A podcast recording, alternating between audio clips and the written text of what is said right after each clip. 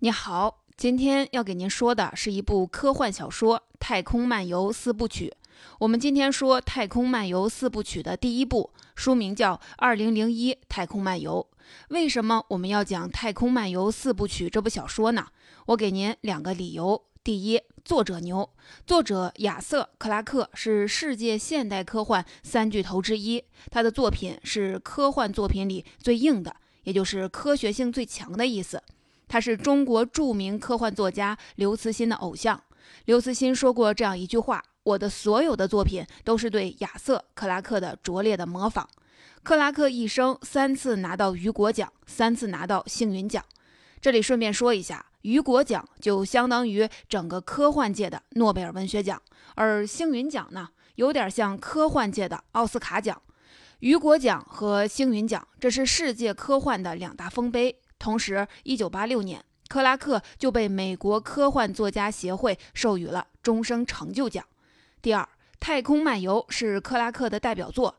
如果你只打算看一部克拉克的作品，那肯定就是这个系列。著名导演库布里克根据这个小说的第一部拍成了电影《二零零一太空漫游》，这部电影也成了人类太空片的始祖，全世界都看傻了。当时二十四岁的卢卡斯，正是因为看了这部电影，才决定要拍自己的宇宙电影，这就是后来的《星球大战》。所以，《太空漫游》可以说是所有科幻电影的鼻祖，也是克拉克最著名的作品。先来简单介绍一下这本书，《太空漫游四部曲》一共八十万字，主题是讲人类文明的天空里受到了一个神秘的外星文明的指引，一步步走向太空的故事。在这个进程里，人类越是往太空深处走，发现的秘密也就越多，人类也就越好奇。最后，人类触碰到了这个银河系最核心的秘密，同时也把人类带到了一个深渊里。我们今天讲的是这部小说的第一部《二零零一太空漫游》，一共二十万字的作品，主要讲的是人类是怎么和神秘文明第一次发生接触，又是怎么被这个文明带上道的。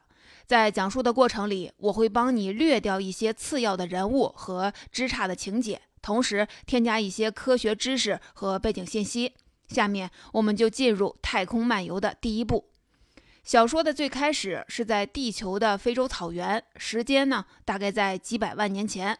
第一个段落主人公叫望月，望月是一个男性类人猿。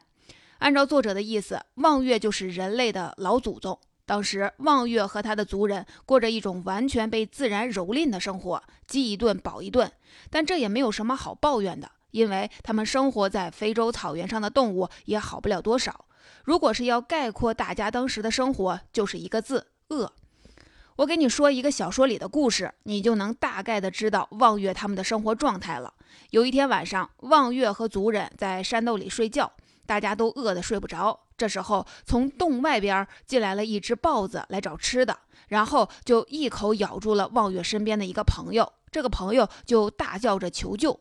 但整个洞穴里的原始人就在黑暗里听着这个猿人一家和豹子搏斗，直到他们被豹子咬死，没有一个人出手相助，因为大家都饿得一点力气也没有。明天早上能不能醒过来都是两回事儿。同时，还有一个更残酷的原因，就是豹子反正也是要吃东西，吃了这个人就不会吃我了。当时的原始人大概就过着这么一种生活。但是，一种神秘的力量给了他们的生活带来了转机。这天一早，大家突然发现洞口多了一个东西，是一块透明的大石碑。其实材质不是石头的，但咱们就管它叫石碑吧。石碑的大小有点像一个席梦思床垫，但颜色是半透明的。望月和大伙就围着看了半天，又摸又敲。就在这个时候，大石碑悄悄地朝这些原始人射出了一道看不见的射线，这道射线就不知不觉地影响了原始人的大脑，每个人的大脑都发生了一种潜移默化的改变，但他们当时没有感觉到。然后在望月和族人再出去打猎的时候，他们就完全不一样了。不知道为什么，望月从地上拿起了一块有尖儿的石头，然后走到一只野猪身边。野猪也没当回事儿，不就是一只猴子嘛，又不是狮子、豹子。但望月手起石落，野猪当场就死了。望月也被自己这个新能力吓坏了。原来有尖儿的石头这么厉害，这就是人类第一次用上工具。当天晚上，整个部落的人都吃上了猪肉。打这以后，他们的肉就没断过，而且一发不可收拾。这个部落造出了各种各样的有尖儿的石头和各种武器。非洲草原上就分成了两种动物：会使用工具的和不会使用工具的。接下来的故事就是望月带着部落，用当时这个行星上最高科技的武器，也就是带尖儿的石头和木棍，横扫整个非洲草原，见兽吃兽，见人灭人，很快就征服了四方。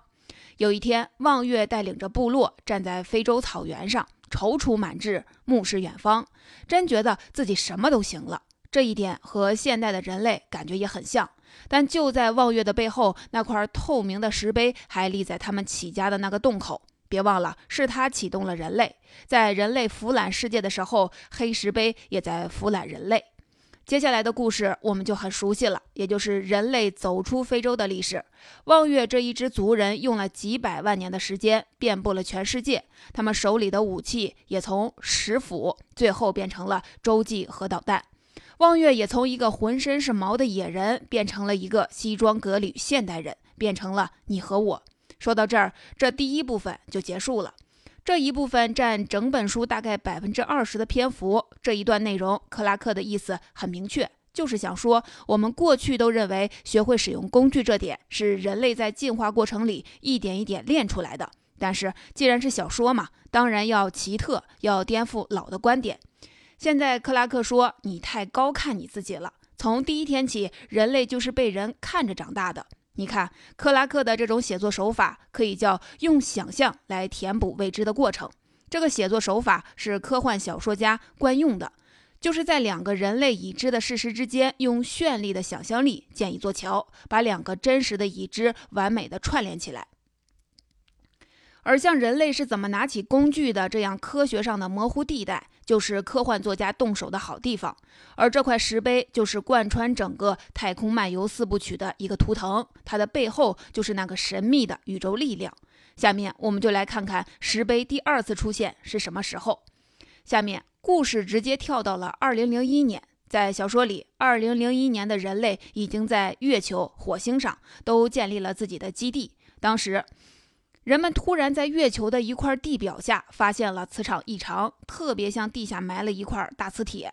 人类往下打钻，打到六米的时候，钻机碰到硬东西，打不下去了。最后从土里挖出了一块石碑，就和几百万年前的那块一模一样。但当时的人类不知道，唯一不一样的是，这次的石碑是纯黑色的。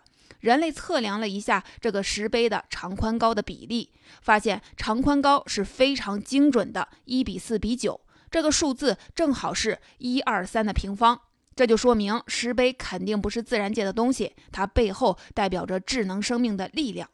为什么这么说呢？因为宇宙的通用语言是数学。如果这个世界真有造物主的话，那他的母语应该是数学。你别看宇宙好像很复杂、很混乱。其实，所有事物背后的运转规则都是数字，但是数学规律都是藏在背后的。如果你能从这些纷乱的现象里把数学提炼出来，那说明你有透过现象看本质的能力，这就是智慧。所以在宇宙里，文明如果相遇了，打招呼的方式就是向对方发出一个数学上的有意义的信息，这就是一种智慧声明。那至于为什么非得是一比四比九，这个就是作者的个人设定了。其实这个设定没有什么特别的，只要是一个数学上有意义、有逻辑的数字就行。一比四比九这个比例，说明这是智能生命制造的物体。接下来开始让人类感到脊背发凉的是这个石碑的硬度。人类想弄明白这个石碑是什么材质的，但用了所有的切割手段，什么激光、各种粒子流、各种电磁波都试了一遍，石碑就是没有任何变化，连渣都不掉一块儿。但是真正把人类吓到的是下一个发现，就是石碑的一比四比九这个比例能达到的精度。人类测量了石碑精准的尺寸，发现石碑的比例是严格的，一点零四后面也是四好多零，九后面也是九好多零。看到这个，人类马上就服了。对微观物体达到了这样的精度操纵能力，这就是一种生物在强势的炫耀文明。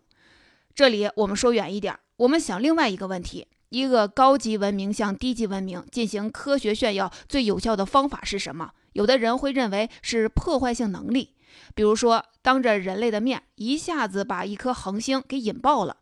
不是的，其实破坏什么东西不算难，最难的是对精度的控制。举一个我们中国的例子，考古学家从秦始皇陵里出土的秦军的箭头，当时的工艺就误把误差控制在正负零点三毫米。这一下就解释了为什么是秦国统一六国，一个箭头就能揭示一个国家整体工业水平。那而打仗拼的就是这个能力。国外的例子也很多。二战时期，德军的隆美尔有一次看到美军撤退扔下来的物资，看到美国人对食品罐头分类的精细程度，他就觉得这仗打不赢。还有我们都听过的一个例子，日本人能造出圆珠笔笔头上那颗精准的圆珠，那他们就能造出最先进的潜艇。所以，借用一个 IT 界的术语，对精度的控制能力是向下兼容宏观上的破坏性，精度向下兼容破坏力。我们这里稍微再扯远一点，这个道理是可以推广的，大到文明和国家，小到一个团队、一个人都一样。生活里，如果一个人说话措辞非常的精准，对时间把握很准，教出来的东西精度极高，那建议你高看这个人，高看这样的团队。反而是那些满嘴都吹自己有多大的破坏能力的人，是最不值得高看的。我们回头看小说，作者用一个最简单的概念。一个比例是一比四比九的石碑，还有背后的一堆的零，直接对人类完成了强权的宣誓。这种宣誓是成本最低的、最有效的、最不用跟你废话的。越是这种简单又让人浮想联翩的东西，就越是好设定。下面我们回到小说的情节里，现在石碑第二次出现了，这次又会弄出什么事儿呢？意外发生在第二天，石碑刚被挖出来的时候是月球上的黑夜。第二天，当阳光照到石碑上时，石碑马上就飞出一道电磁波，直接朝着土星的方向飞过去了。人类就赶紧追着电磁波的方向朝那边看，果然在土星的第八颗卫星旁边发现了一个非常亮的亮点，不知道是什么东西。这时候，人们再回头看石碑，石碑一动不动了，等于就发了那么一下电磁波。再回过头去看，土卫八的那个亮点还在。人类就琢磨，这不就是我们过去的意思吗？人类这性格你也知道，一旦发现了什么神秘的信号，是一定要过去看一眼的。经过两年时间的准备，也就是在小说里的二零零三年，人类造出一艘名字叫“发现号”的宇宙飞船，去土卫八上探索那个神秘的亮点。你看，神秘的石碑第二次出现了，还给了我们一个神秘的指示。别看两百五十万年过去了，好像你们人类已经很厉害了，但你们还在石碑的控制下，神秘主宰就在离你们最近的卫星上盯着你呢。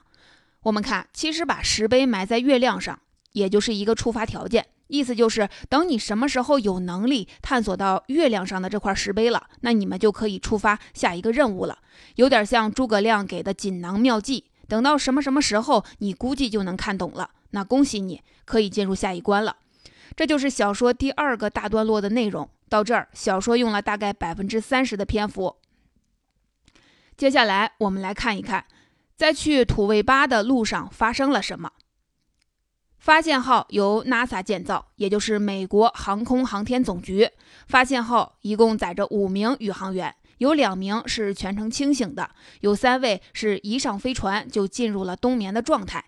为了让宇航员安心工作。NASA 没有对宇航员说出实情，就说是要去执行一个任务。石碑的事情没有告诉五位宇航员，唯一知道整个任务的是一个叫哈尔九千的人工智能的机器人。它没有具体的形态，就是安装在发现号的电脑里。平时用喇叭把哈尔的想法都放出来。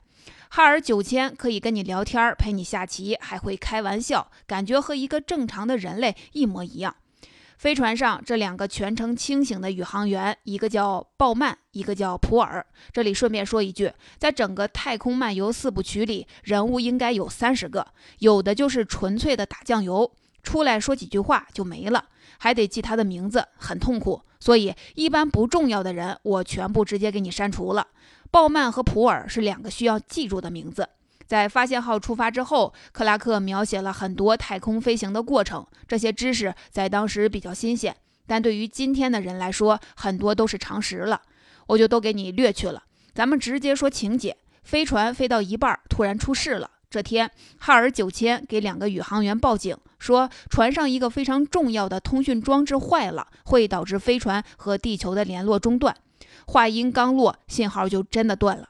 飞船上的麦克一片寂静。鲍曼和普尔就有点慌，在漆黑的太空里，如果和地球失联了，人一下子会变得非常的脆弱。然后普尔就出舱去修理，但他刚走到飞船外，忽然有一个飞船零件飞快地朝普尔撞过去，普尔根本来不及躲避，直接就给撞死了。普尔成了这次任务第一个牺牲的宇航员。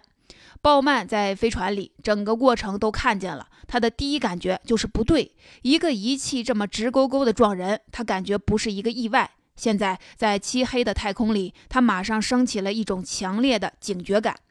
鲍曼就发现，这个哈尔九千在和自己说话的时候，感觉有点阴阳怪气，也说不清楚哪里不对劲儿。你看，这就是人类比人工智能厉害的一点，就是对细微感觉的把握。鲍曼就试图地问了一句：“要不要把另外三个宇航员叫醒？”没想到哈尔直接就说：“不用叫，我不同意。”鲍曼当时就明白了，哈尔出问题了。因为本来哈尔是没有任何决策权的，但现在哈尔九千竟然拒绝宇航员的命令。说白了，这台叫哈尔的电脑叛变了。之前仪器坏了，普尔的死全都是哈尔在搞鬼。但是鲍曼知道自己还不能跟哈尔硬碰硬。因为所有飞船的电子元件的控制权都掌握在哈尔手里，鲍曼首先要做的一件事儿就是给自己增加盟友。他就一边拿话哄着哈尔，一边悄悄走到了冬眠室，用手动操纵把其他三位宇航员叫醒了。但宇航员从冬眠里醒来是需要一个五分钟过程的。哈尔马上就发现了，这个时候忽然砰的一声巨响。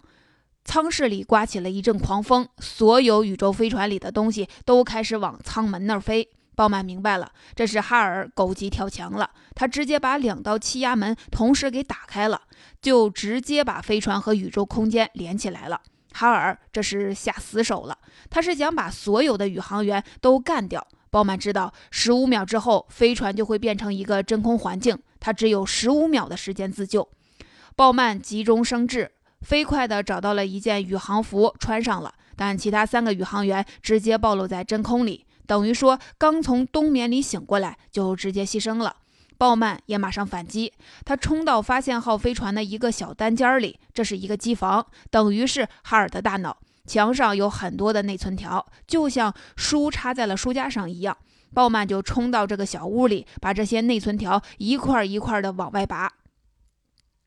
一开始，哈尔还正常说话。他说：“鲍曼，快停下来！这场意外和我没有关系。”鲍曼根本不理他，就是埋头拔。过了一会儿，哈尔觉得不对劲儿，就开始求饶。再拔一会儿，哈尔就开始说胡话了。光等到鲍曼把最后一块内存往地上一扔的时候，哈尔彻底宕机了。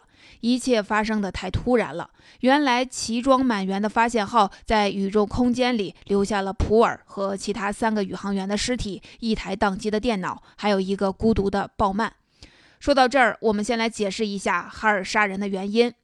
其实这是小说里第二部才告诉大家的，我们就提前告诉大家。其实一句话说，就是哈尔产生了独立的自我意识。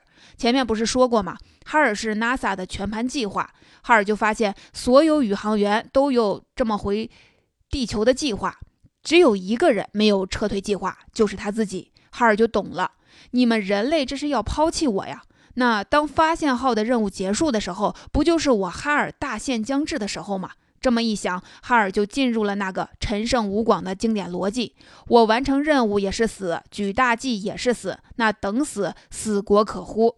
哈尔就认为，只要能给这个任务捣乱，那任务就一直不中断，那我哈尔就可以不用死了。所以，哈尔才策划出了飞船故障，杀死普尔，干了这一系列的坏事儿。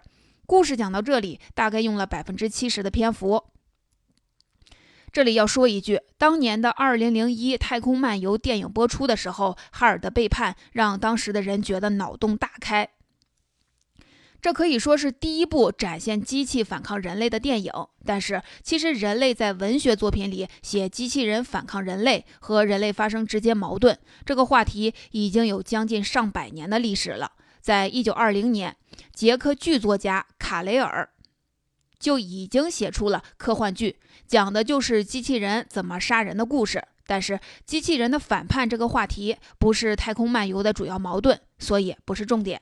我们接着回到小说里，刚才说到飞船上除了鲍曼，其他人都死光了。鲍曼先是恢复了宇宙飞船的重力、温度和气压，虽然现在只有他一个人了，但是他向 NASA 表示，他认为自己可以独立的完成任务。地球那边也向鲍曼说了实话。告诉鲍曼，他的任务就是去探索土卫八神秘的亮点。鲍曼在收到命令之后，决定独自一个人继续任务。他驾驶着发现号来到了土卫八附近。他的这个勇敢的决定，将让鲍曼成为人类历史上最特别、最重要的一个人。为什么这么说呢？我们下面进入《太空漫游》第一部的最后一段，我们来看看这部小说的结局，也是我们音频的最后一段：鲍曼进入石碑。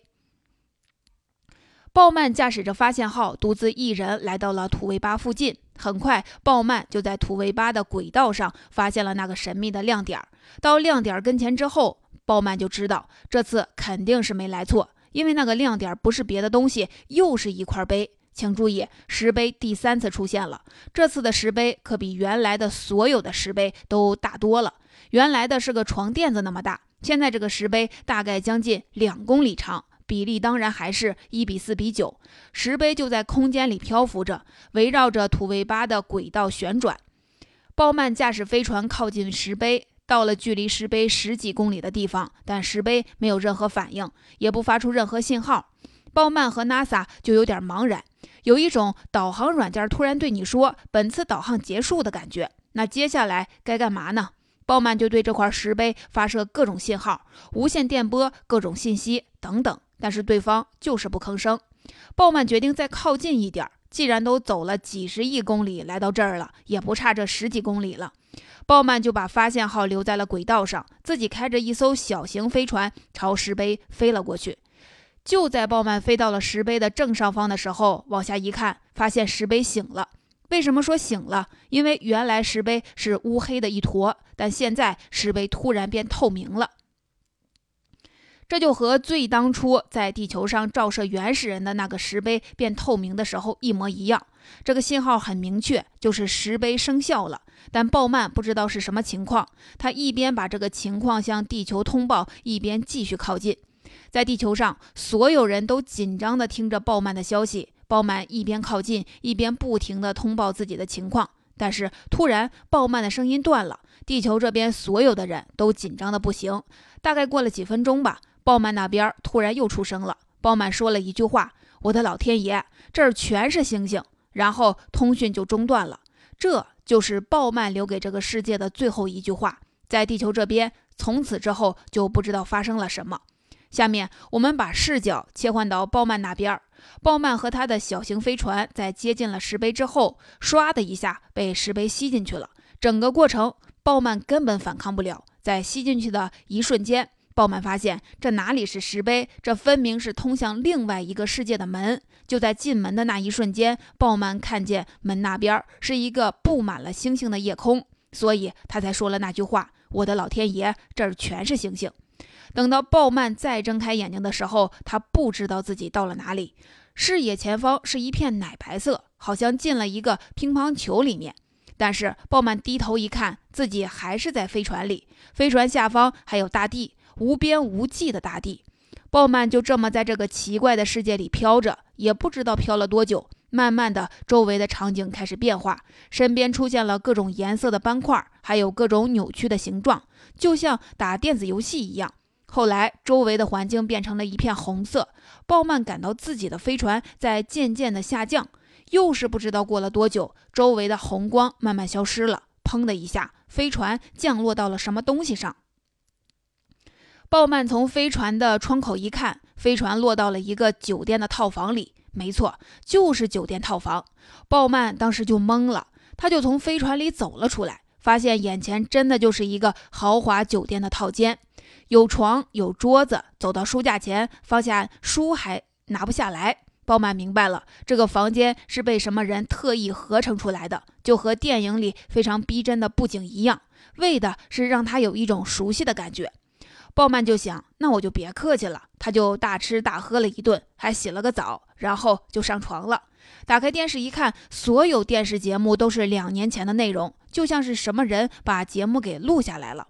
鲍曼就这么一遍一遍地看电视，但是他心里虚呀，这是要搞哪一出啊？其实鲍曼全程都处于一种半梦半醒的状态，因为眼前的事情实在是太奇怪了。后来鲍曼就渐渐睡着了。结果这一睡，直接就把鲍曼给睡成了另外一种生物。再醒来的时候，鲍曼很明确的知道他已经变成了一种非人类，他的所有感觉跟人类全不一样了。他的改变表现在下面几个方面：第一，他作为一个人的所有的喜怒哀乐全都消失了，不是他刻意在控制，而是他失去了喜怒哀乐的能力。第二，他所有的感官都升级了。只要他盯着什么东西看，眼前就能自动呈现那个东西的细节和内部结构，而且就连这个东西的过去的历史和其他相关的信息，比如谁用过这个东西，谁制造这个东西，所有的这些信息都能展开。总之，眼前的信息页面和自己是人类的时候完全不一样了。第三，鲍曼获得了瞬间移动的能力。好像变成了一个灵魂，但这个移动速度不能超过光速。第四，他掌握了浏览过去的能力，他能看到地球人每一个人的过往，可以看到人类的历史，甚至可以看到整个银河系的历史。随便哪个行星的故事打开之后，想看就看，而且这种浏览可以随便的切换视角。第五，他突然发现自己什么都懂了。他现在非常清楚太阳系在银河里的位置，银河旋转的规律，世界是什么，空间是什么，光是什么。他脑海里都是成套成套的系统的物理知识。最后，关于那个神秘的石碑的主人的身世，鲍曼也知道了。这个生命诞生在距离地球两万光年外的一个双恒星星系，就是两颗相互旋转的恒星。它们最开始也是从海洋里进化出来的。后来，经过无数年的演变，这种外星生命越来越文明，最后进化到已经不需要身体的躯壳了。他们就把自己的信息存储在空间里，他们就是整个银河系里最高等的生命。从这以后，他就开始关心和培养所有银河系里的低级生命，他变成了银河系的家长，或者说银河系的主宰。